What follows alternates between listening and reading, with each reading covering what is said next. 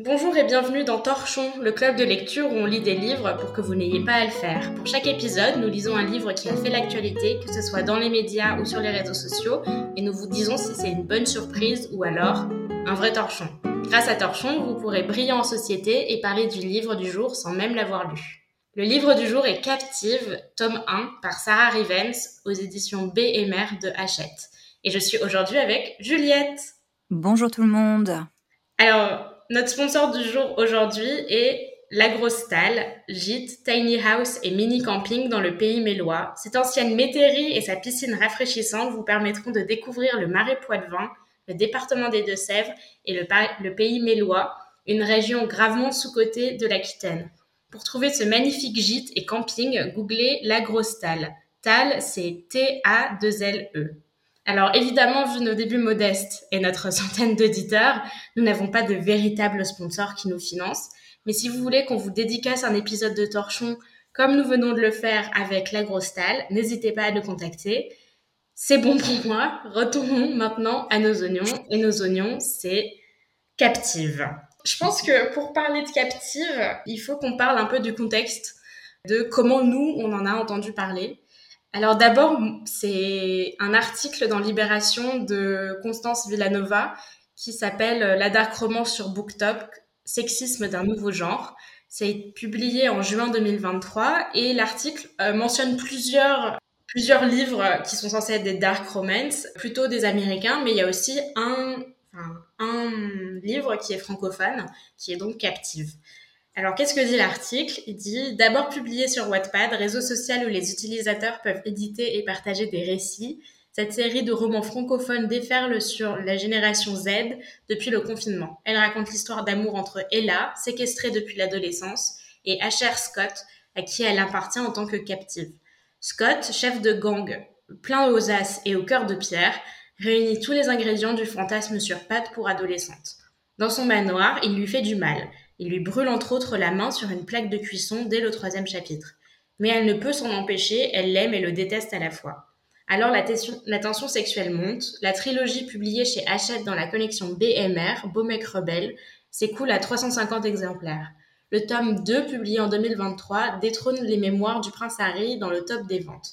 Un pur produit du BookTok français qui s'est entiché de cette passion sordide. Le hashtag Captive a généré 472 millions de vues. Et donc toi, Juliette, tu as, pu voir passer ça en fait?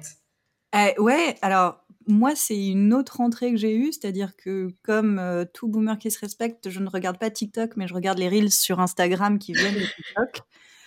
Il y avait ce hashtag de, Dark Romance et il y avait ce sujet de Dark Romance. Et je voulais vraiment savoir ce que ça recouvrait, ce que c'était qu'une Dark Romance. Et ensuite, on en a parlé, j'ai lu cet article que tu mentionnes, et vraiment, bah, alors là, Captive, ça réunissait tout euh, ce que je voulais. Et du coup, bah, on en est là à faire un épisode du Torfond sur, euh, Captive. Peut-être le dernier point avant de commencer euh, la critique, c'est un peu de parler de, Sarah Rivens. Donc c'est un pseudonyme, on ne sait pas quel est son vrai prénom et son vrai nom. Et derrière ce pseudo un peu anglais, c'est en fait une femme algérienne qui est née en 99 et qui écrit depuis 2019 euh, sur Wattpad. Donc euh, c'est vraiment un pur produit de cette plateforme que je connaissais surtout parce que ça permettait de publier des fanfictions. aller dans cet univers-là.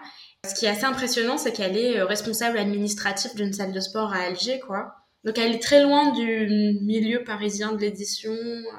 On est très très loin de, de Saint-Germain-des-Prés, quoi. oui, et puis il y a il y a quand même quelque chose à signaler, c'est que c'est quand même un bouquin français, euh, écrit en français, qui a quand même une grosse, euh, une grosse visibilité sur, la, sur les plateformes. Et, puis c'est la francophonie, quoi. elle, est Alger, enfin, elle est algérienne. Euh, il y a eu tellement de grands discours pontifiants de politique sur genre oui, il faut valoriser la francophonie. Bah, ça Rivens, c'est un peu le produit de la francophonie, quoi.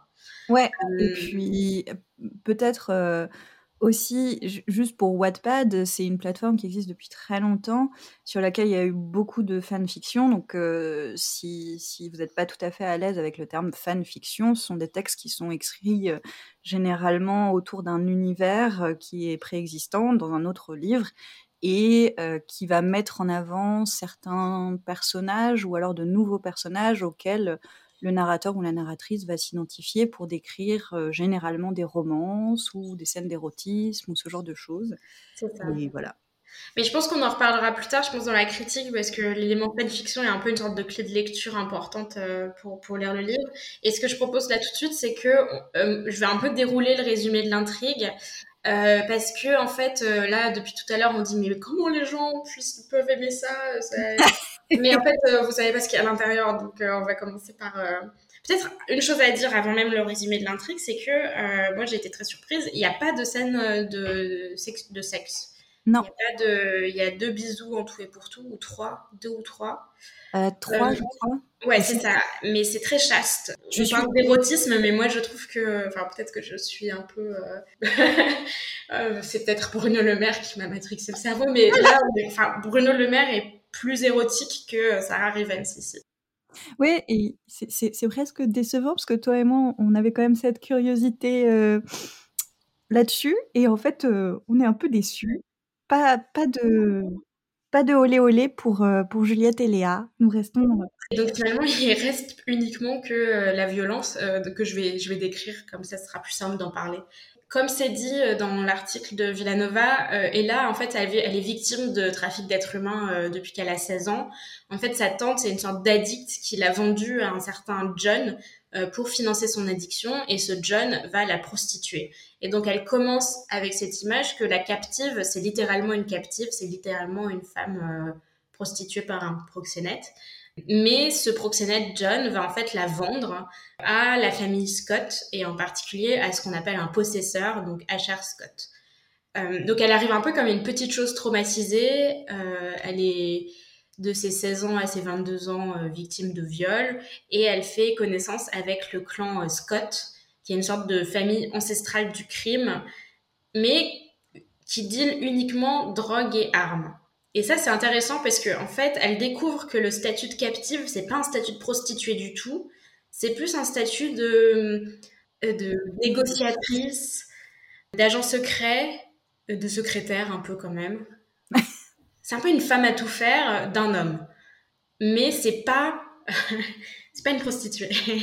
Et donc le livre s'appelle Captive et donc les gens pensent que c'est juste une histoire de prostitution. Non, en fait, ça commence avec une femme qui est traumatisée par euh, un trafic d'êtres humains et en fait là, elle est dans un rôle euh, limite euh, elle est chez les gentils criminels et pas chez les méchants criminels. et donc pourquoi on, est quand même un peu choqué, c'est que il y a une sorte de mystère. Ash ou Asher, il veut pas de captive et vraiment il déteste Ella de manière assez viscérale il s'oppose à ce choix qui a été fait par son oncle Rick et il est rapidement très violent avec elle. D'abord, il l'a fait coucher euh, dans la cave, dans des conditions atroces. Euh, elle arrive, elle peut même pas aller aux toilettes, elle ne sait même pas si on va lui donner à manger, etc., etc. Ensuite, petit à petit, elle prend sa liberté parce que euh, y a tous les gens autour d'Ash qui vont quand même faire du forcing pour qu'elle ait une vraie chambre, etc., etc. Mais il devient violent avec elle. Euh, moi, j'ai été quand même très très frappée par la scène où il lui brûle la main à la cuisinière. Peut-être parce que récemment, je me suis brûlé aussi la main en faisant la cuisine. Et ça fait tellement mal, putain. Non, mais c'est, elle est atroce cette scène, elle est vraiment horrible. Et en la relisant ce matin, euh, il y a même un, une sorte de sous-entendu que ça lui plaît parce qu'il a le corps proche d'elle et qu'il y a une présence. Enfin, c'est, vraiment violent quand même. C'est vrai, tu fais bien de le, préciser parce que moi, je les ai lues un peu rapidement ces scènes parce que ça me mettait un peu mal à l'aise. Mais il y a une érotisme de la violence en fait. On est là genre, oh, il n'y a pas de scène de sexe, c'est dommage. Mais en fait, à chaque scène de violence, il y a un côté où les deux corps sont pas loin et il est, toujours décrit comme étant un très bel homme. Donc il y a ce côté un peu, euh, ouais, un peu sulfureux, on va dire. À un moment, il essaye de l'étrangler dans son sommeil, parce qu'en fait, elle crie pendant un cauchemar. Donc elle est totalement traumatisée, elle, a des terreurs nocturnes, elle, hurle dans son sommeil, et lui, ça le fait chier en fait, et il essaye de l'étrangler pour qu'elle arrête de hurler.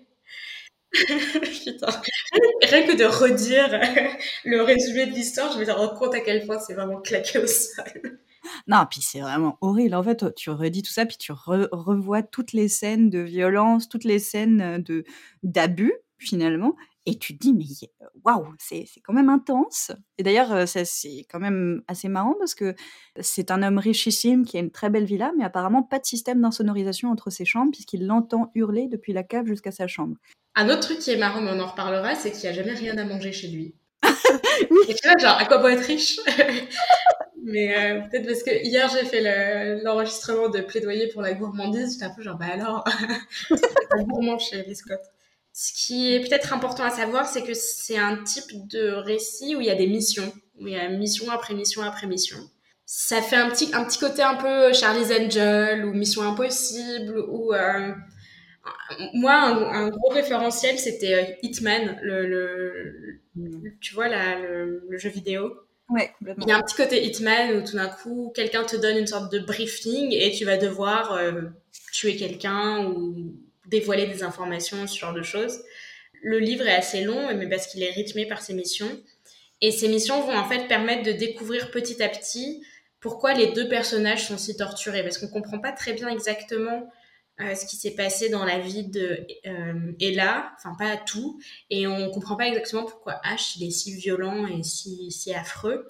Mais ces missions vont permettre d'aller à des galas de charité, des ventes de bijoux à Monaco, il y a une fête de famille à Londres dans un très beau manoir. Donc il y a le côté très amour, gloire et beauté, quoi. Euh, tout d'un coup, elle est dans un monde de richesse, où elle porte des belles robes, où elle a des missions un peu, euh, un peu excitantes, un peu genre, waouh, qu'est-ce qui va se passer, tout ça. Et à chaque fois, elle y touche pas, elle est toujours genre, oh, j'en ai rien à foutre de ces riches. Euh, donc c'est assez bizarre parce qu'elle décrit en détail la richesse euh, derrière ses missions et en même temps euh, elle donne l'impression d'être une femme très simple qui s'en fiche un peu. Notamment, elle prend le jet privé tous les quatre matins, mais elle est un peu du style, oh, j'en ai rien à foutre de prendre un jet privé. Jet privé dans lequel, euh, il est important de le préciser, il y a des ports USB pour chaque siège. Et ça, ça c'est important, ça.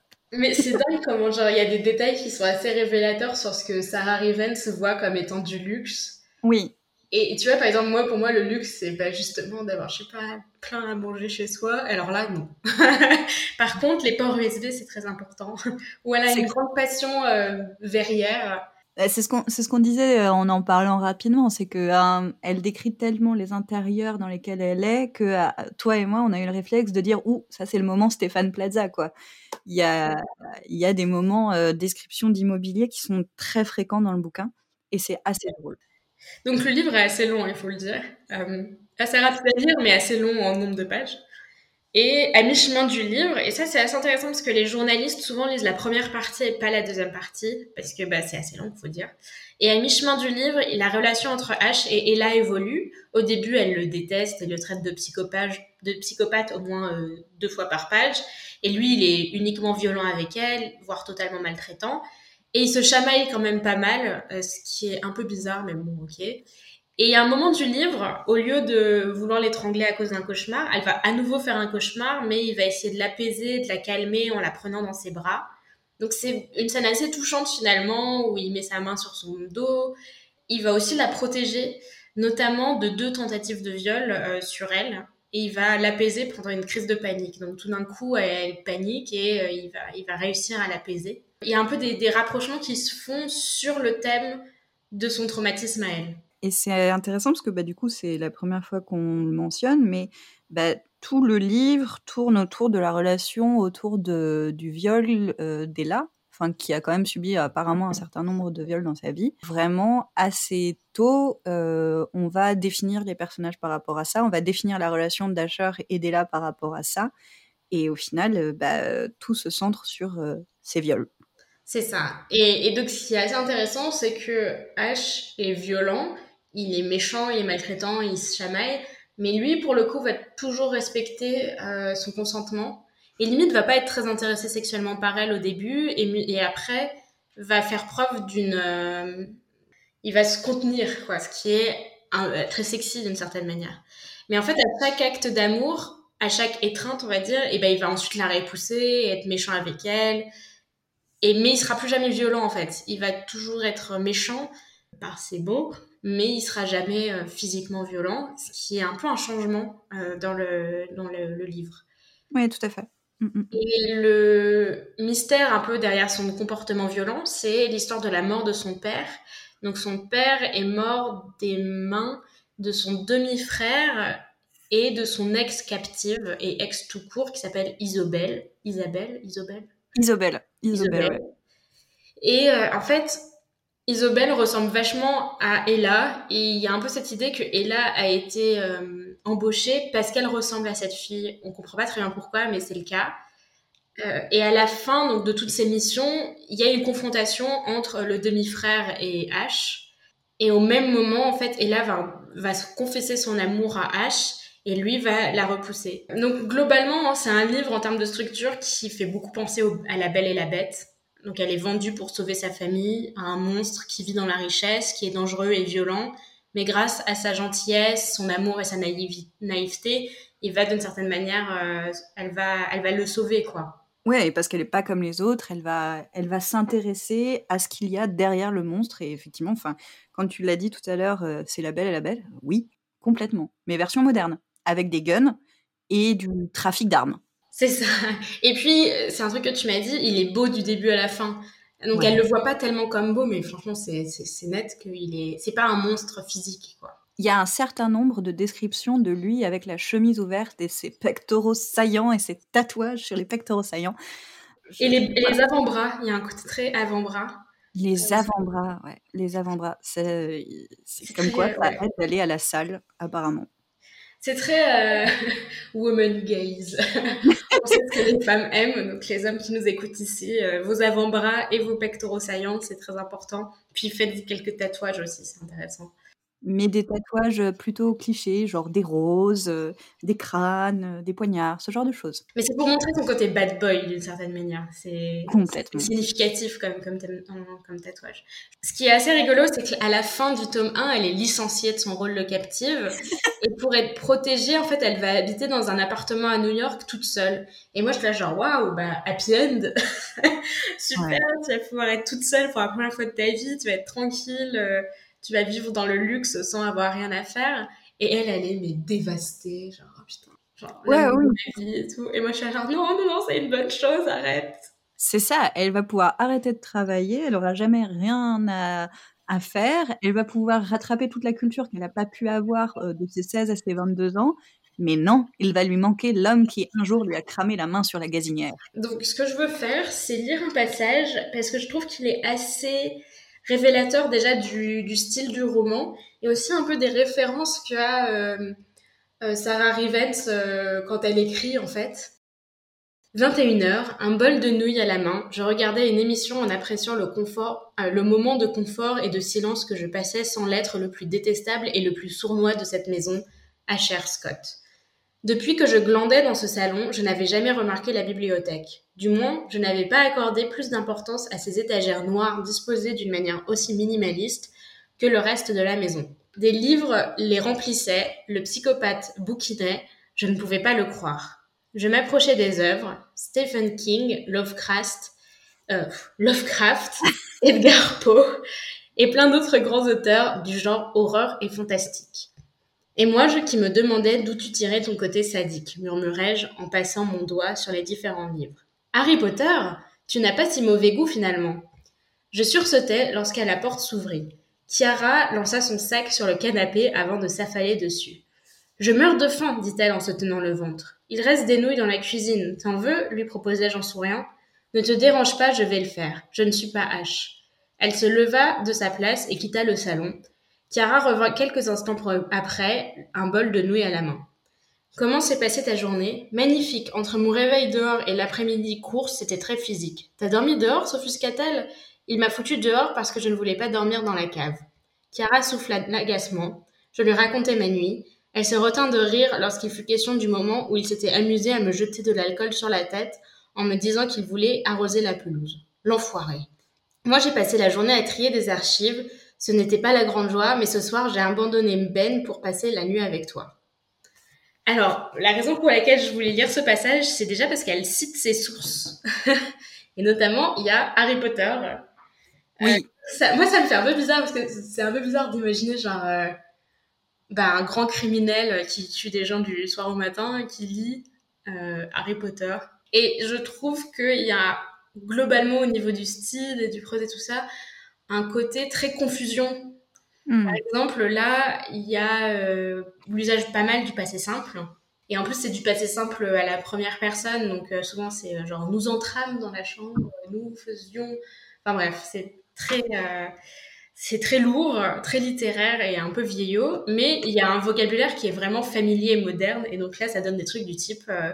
comme je glandais dans l'appartement, ça donne l'impression que bon, elle a appris en cours, et peut-être sur Wattpad c'est le cas, que le passé simple c'est le temps du, du, récit. Donc comme elle écrit un récit, bah, il faut qu'elle utilise le passé simple. Mais en même temps, elle utilise un vocabulaire qui est très familier et oral. Et donc les deux ensemble, moi, ça m'a fait euh, un peu réagir, on va dire. Ouais, complètement. Et puis, il y a, y a quand même des phrases qui sont euh, longues et, et qui sont. On, on sent qu'il y a une certaine recherche, mais au milieu, ce vocabulaire extrêmement familier et les nombres d'insultes qu'il y a par page, c'est assez affolant. Enfin, le, le mot euh, euh, préféré des Français euh, ressort un certain nombre de fois. Il y a des insultes constamment. Et c'est particulier quand même comme lecture. Ouais. Et il y a un côté où il y a un peu en confusion entre le thème de la mafia et puis la manière dont ils sont représentés. Donc, par exemple, ils lisent Harry Potter, où l- ils pouffent beaucoup, elle aime beaucoup le mot pouffer. Ah ouais Euh, euh, et donc, il y a un côté un peu genre, euh, là, elle regarde un peu les Teen Titans et elle fait référence au, au Totally Spies, et on est un peu dans ce type de d'interaction entre les gens. Donc on est vraiment loin du parrain ou des sopranos, quoi. On est vraiment euh, dans le style les Totally Spies dealer de la drogue, quoi. C'est plus... Et donc il y a un peu, voilà, une confusion dans le style, une confusion dans la manière dont il parle et finalement le sujet qui est que c'est la mafia.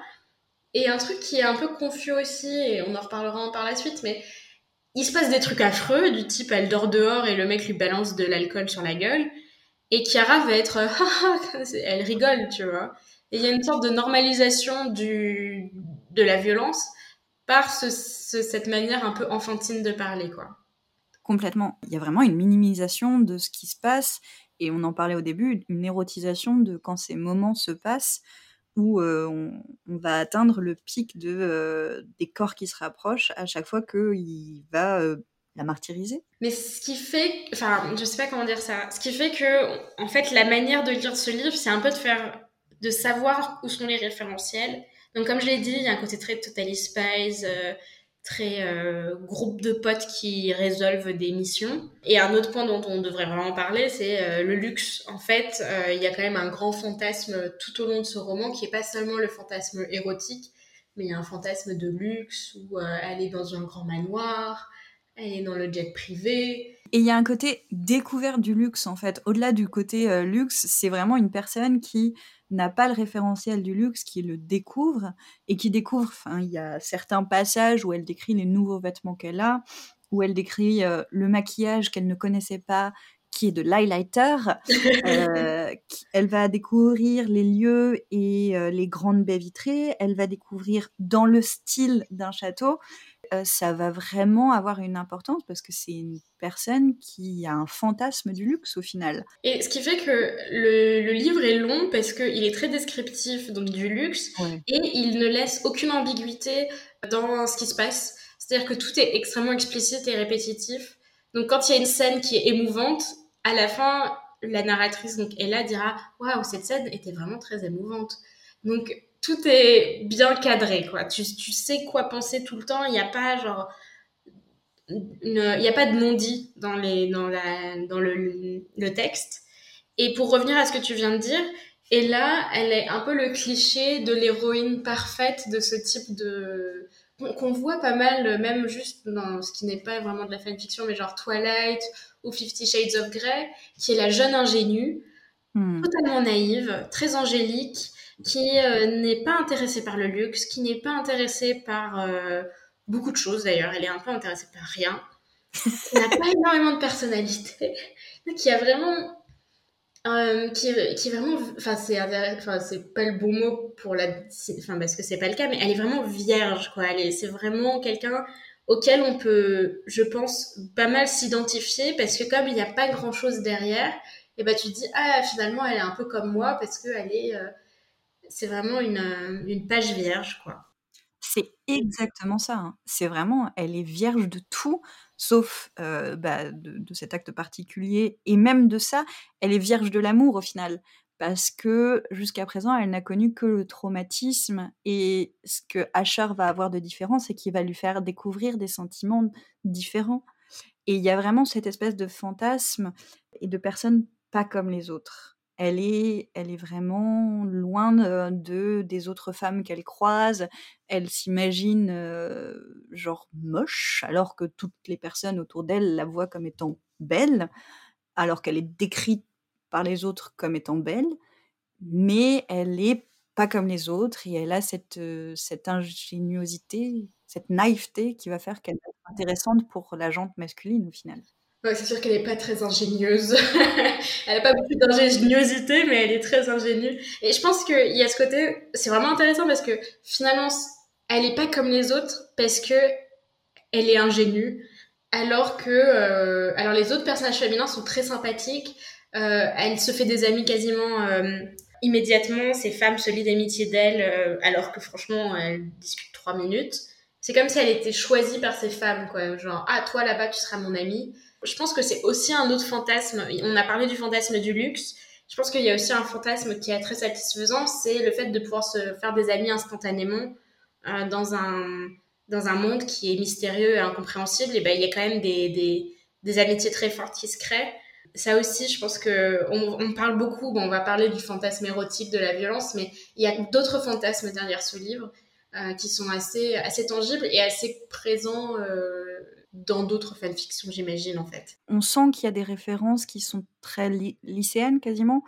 Euh, où, on est dans un environnement où on n'a pas forcément facilement dans l'adolescence ses amis, et d'un coup on a un groupe d'amis, on est one of the popular girls, enfin une, une des filles populaires, et soudainement tout va mieux. Et c'est ce, ce, changement, cette sorte de, comment dire, de, de révélation, au final, se fait grâce à cette entrée dans l'univers d'Ash. Et au final, grâce, à, grâce à Ash, elle va devenir qui elle était réellement, une fille populaire, une fille qui se révèle, etc.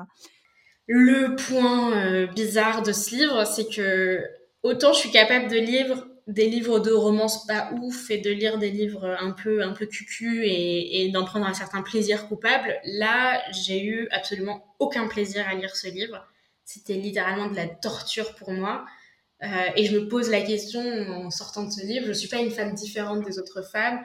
Pourquoi moi, euh, j'ai trouvé ça horrible et un exercice de torture, alors qu'il y a autant de femmes qui ont euh, adoré, qui l'ont lu, qui l'ont acheté, qui commentent, qui en parlent sur TikTok. Et donc, je te propose de faire cet exercice qui est pas simple, je trouve, qui est OK. Pourquoi, pourquoi les gens ont aimé Qu'est-ce qui est, euh, qu'est-ce qui est, euh, qu'est-ce qui donne envie derrière cette violence euh, assez, assez dure à, lire? C'est une question qui est intéressante parce que, enfin, nous, c'est quelque chose qui nous met particulièrement mal à l'aise, cette violence omniprésente dans la relation entre les personnages principaux. Il y a beaucoup de à part au-delà du livre et au-delà de, ce qu'il raconte, il y a vraiment des moments d'une violence assez énorme. On a parlé de la fois où il lui brûle la main, il y a une fois où il la met dans une piscine en lui faisant croire qu'il y a des serpents autour d'elle. ça s'appelle de la violence psychologique, monsieur.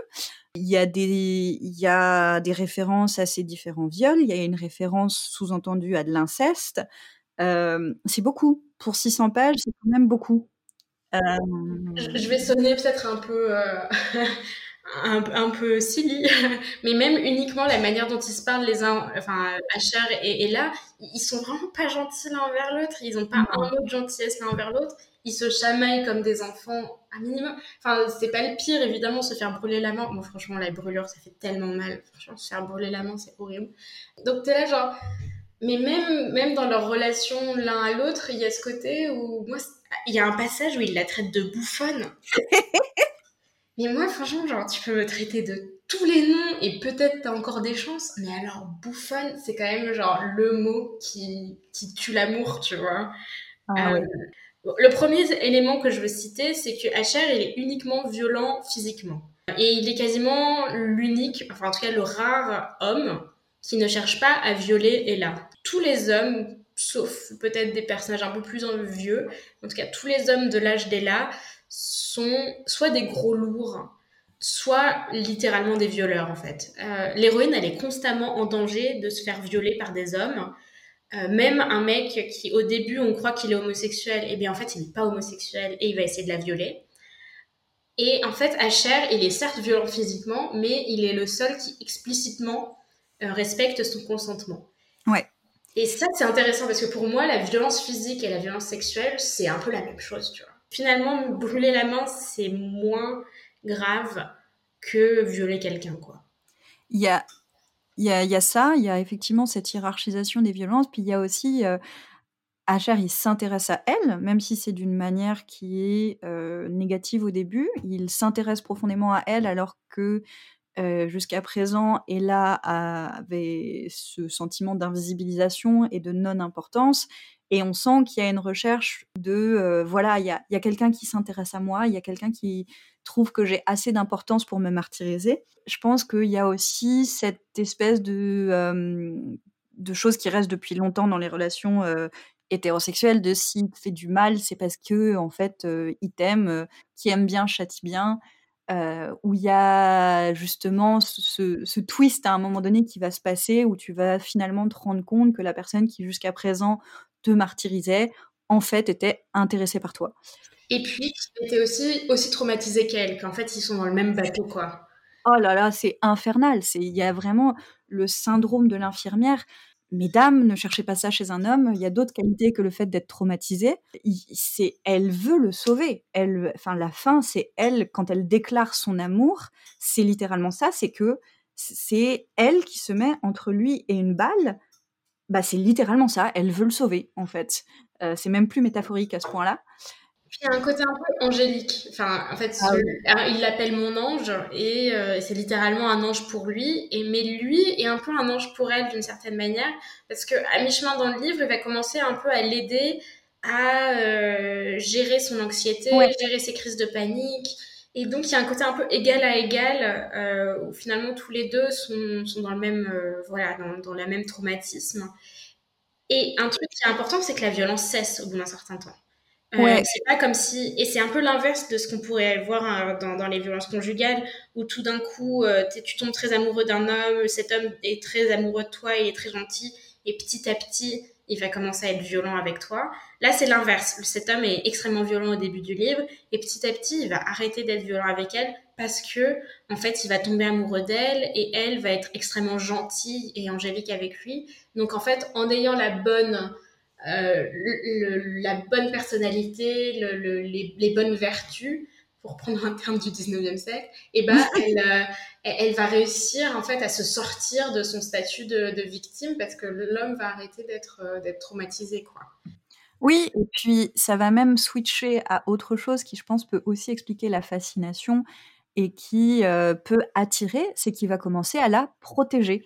Et ça, c'est, il y a vraiment un aspect de protection assez important où il va commencer, il, commence à l'appeler mon ange, notamment dans une scène où elle est menacée par quelqu'un, elle vient de sortir d'une, enfin, la personne essayait de, commettre une agression sexuelle, un viol, et lui arrive des boules et dit Est-ce que tu crois aux anges? Et littéralement, il, il, tue la personne qui, qui, était en train de la menacer. On a vraiment cet aspect de bah, c'est un homme, il me protège, c'est le seul homme qui me protège, que je peux comprendre qu'il soit attirant parce qu'au final, c'est toujours euh, un modèle qui, qui peut être intéressant et qui met du temps à, se déconstruire. Mais au final, c'est assez rare que je sois sous la pression d'un gun et que mon mec doive débarquer pour me sauver. Donc est-ce que c'est vraiment ça que je recherche chez un homme? Je ne sais pas. oui, mais c'est sûr qu'on vit pas dans une fiction où on est dans, des, dans une mafia mais je pense que c'est quelque chose qui résonne pas mal chez beaucoup de, beaucoup de gens. C'est genre, euh, oui, d'être l'homme viril qui te, protège, qui est dangereux pour les autres, mais pas pour toi. Enfin, c'est très, c'est très excitant. Ça, je l'entends. Pour le coup, ça, je, je, le vois, tu vois. Genre, c'est quelque chose que je, qui m'est totalement euh, étranger. Et donc, une théorie que j'ai un peu formée après la lecture de ce livre et en lisant pas mal les articles par les journalistes, c'est que en fait, c'est marrant parce que les articles que j'ai lus sont quand même dans la, dans la continuité euh, d'une critique du roman qui date du XVIIIe siècle, euh, comme les romans qui donnent des mauvaises idées aux jeunes femmes. et ça culmine par exemple avec bah, Madame Bovary, l'idée qu'il y a une femme euh, une jeune fille euh, qui lit des livres euh, vraiment romantiques, de l'aventure, Walter Scott, Rousseau, des trucs qui n'existent pas dans sa réalité, qui, qui, sont beaucoup trop bien, beaucoup plus trop idéalistes. Et ensuite, ça va être un problème pour la structure sociale de la société parce que ces jeunes filles vont devenir des femmes au foyer insatisfaites au lieu d'être des bonnes femmes bourgeoises qui ont des maris euh, normaux et des enfants normaux et une vie normale. Et ce qui est intéressant, c'est que aujourd'hui, il y a quand même cette même critique qui est ces femmes, ces jeunes filles sont très jeunes, elles n'ont aucune expérience, on leur met ces livres entre ses mains et ensuite elles vont avoir des fantasmes euh, sur le reste de leur vie euh, romantique, sexuelle, relationnelle. Mais que de base, en fait, c'est des femmes qui sont en fait des sortes de pages vierges qui n'ont aucune expérience et ces livres-là vont leur donner une expérience qu'en fait qui n'existe pas dans la réalité. Donc c'est intéressant parce que ces critiques sont un peu alors évidemment aujourd'hui c'est limite une critique féministe du style oh, mais on est en train d'inculquer euh, des, idéaux euh, misogynes à des femmes qui devraient euh, comment dire être sur d'elles, ne pas tomber dans des patterns tels que de la violence etc etc. Alors que bon à l'époque de Madame Bovary c'était pas la question la question que je me pose, c'est la question de la chronologie. Est-ce que finalement, cette violence, euh, en fait, est-ce que la violence réelle, elle précéderait pas la violence imaginée? Alors, c'est un, peu, c'est un peu tiré par les cheveux, mais l'idée, c'est que pendant toute la lecture du livre, moi, j'ai été quand même vachement horripilée par le côté très court de récré de l'écriture, les personnages, comment ils interagissent, le dialogue. On a un peu une image que, en fait, ça se passe au collège ou au lycée, en fait, ce livre. En fait, dans l'imaginaire de la violence au lycée, de la méchanceté au lycée, on a un peu cet imaginaire que les filles sont méchantes entre elles, un peu comme dans le film euh, Lolita malgré moi, euh, la clique de meufs euh, méchantes, tu vois. Ah. Et ce qui est pas très représenté à mon avis et qu'on passe un peu sous silence et qu'on oublie, même, même moi j'avais un peu oublié ça, c'est la violence des garçons dans la cour de récré, dans le collège, le lycée, même au début des, années euh, d'université, il y a un côté où les, hommes, sont, enfin les, garçons, pardon, les garçons sont, sont pas sympas, les garçons sont souvent méchants, ils sont souvent violents, euh, et avec les femmes, enfin avec les jeunes filles. H, il traite Ella de bouffonne dans un imaginaire de mafia où les gens ont entre 22, 24 ans, tout ça. Je trouve ça ridicule. Mais en fait, c'est un truc qui se passerait dans une cour de récré de se faire traiter de bouffonne, tu vois. Ouais, non, complètement. Et puis, il y a, y a, vraiment cet aspect de, euh, de tous les garçons qui la martyrisent aux alentours. Euh, enfin, il y a un peu ce côté groupe de garçons qui vient l'embêter hyper fréquemment et H qui est un peu le leader du groupe de garçons qui l'embête aussi, mais qui à un moment donné va switcher et du coup, euh, bah, le gars qui mène le, gang de garçons, et ben, en fait, il inculque à tout le monde le respect d'Ella, quoi. C'est ça. Et donc, je me demande si Captive, ça serait pas une sorte de miroir un peu grossissant, euh, mais pas des amours à venir des jeunes lectrices, mais plutôt un miroir grossissant de quelque chose qu'elles ont déjà vécu un peu quand même. Alors, j'espère qu'elles n'ont pas vécu littéralement ce qui s'est passé dans le livre, parce que c'est vraiment horrible. Mais tu vois, la violence, la méchanceté, le, risque aussi, la peur de, de, de l'agression, euh, le danger, et puis aussi un peu le fantasme que ton, ton harceleur, ton bully, le garçon méchant dans la cour de récré, et eh ben, il devienne tout d'un coup ton amoureux.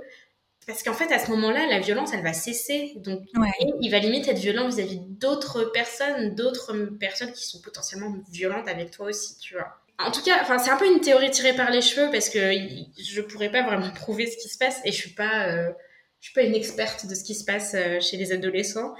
Euh, je suis pas sociologue ou psychologue du tout euh, des ados, mais j'ai cette impression, ça m'a fait penser un peu à ma propre adolescence et le côté genre ah j'aimerais que ça cesse, j'aimerais être protégée, euh, j'aimerais que ce garçon qui me fait peur et bah finalement il fait peur aux autres et pas à moi. En tout cas, ce que je veux dire, c'est que toute cette critique que j'ai lue autour du livre était très basée sur le fait que ces jeunes filles-là n'avaient aucune expérience et que on niait un peu euh, toute leur expérience euh, de jeune fille, quoi, d'adolescente et de petite fille.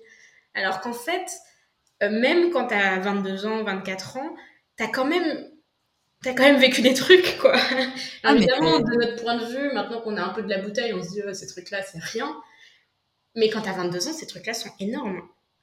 Ah, pour moi, ils sont pas rien. C'est au final, c'est l'installation petit à petit d'un système. Et puis, c'est marrant parce que ce qu'on peut critiquer, qui est condensé dans un bouquin, c'est euh, dans plein d'autres bouquins aussi, euh, écrits par des hommes ou des femmes, dans plein d'autres romances, mais distillés par petites touches. Alors que là, tout est concentré dans un bouquin. Donc, effectivement, l'avaler d'un coup, c'est un peu rude en 600 pages. Mais je pense aux, autres, aux, Yann Moi, aux Nodibio, qui racontent des romances bah, pas forcément géniales non plus, et qui s'adressent à un public un peu plus âgé aussi. Mais c'est aussi des choses qui sont présentes, mais sous une forme différente, dans un cercle parisien, par des hommes. Il y a il y a aussi peut-être un peu ça aussi. Après, pour tempérer ce propos, il y a un côté un peu film d'horreur, tu vois. D'ailleurs, elle, elle, fait des références explicites au genre de, de l'horreur avec Lovecraft et tout ça. Et je pense qu'il y a un côté, peut-être que, peut-être que toutes ces jeunes filles, et Sarah Rivens, je m'inclus dans l'eau, ont vécu des choses qui sont peut-être pas si, pas si violentes. Et là, finalement, elle joue à se faire peur comme, euh, comme nous, on peut écouter euh, du true crime ou on peut regarder des, des, des films d'horreur. C'est une sorte de... Ouais, c'est grossissant, quoi. Ouais. Bon, bref, en tout cas, c'est pas un livre, euh, peut-être pour conclure, c'est pas un livre que je conseille du tout. Et je pense que s'il y a des parents qui nous écoutent ou s'il y a des, des, libraires ou des gens qui sont un peu prescripteurs dans ce genre de trucs, euh, ce serait pas mal d'avoir une sorte de, de conversation avec euh, la lectrice de ce genre de livre. Moi, je genre au féminin la lectrice parce que on, on, est entre femmes hein, aujourd'hui. Ouais. Euh, et le truc, c'est que peut-être on devrait passer à des recommandations plutôt positives de livres. Alors moi, toi, t'en as une. Je suis très fière de toi, Juliette. Donc, je te laisse la parole. Euh, non, mais en fait, dans le même genre, et c'est marrant de voir à quel point la culture internet des, des fanfics ou ce genre de choses peut produire aussi des éléments euh, très différents.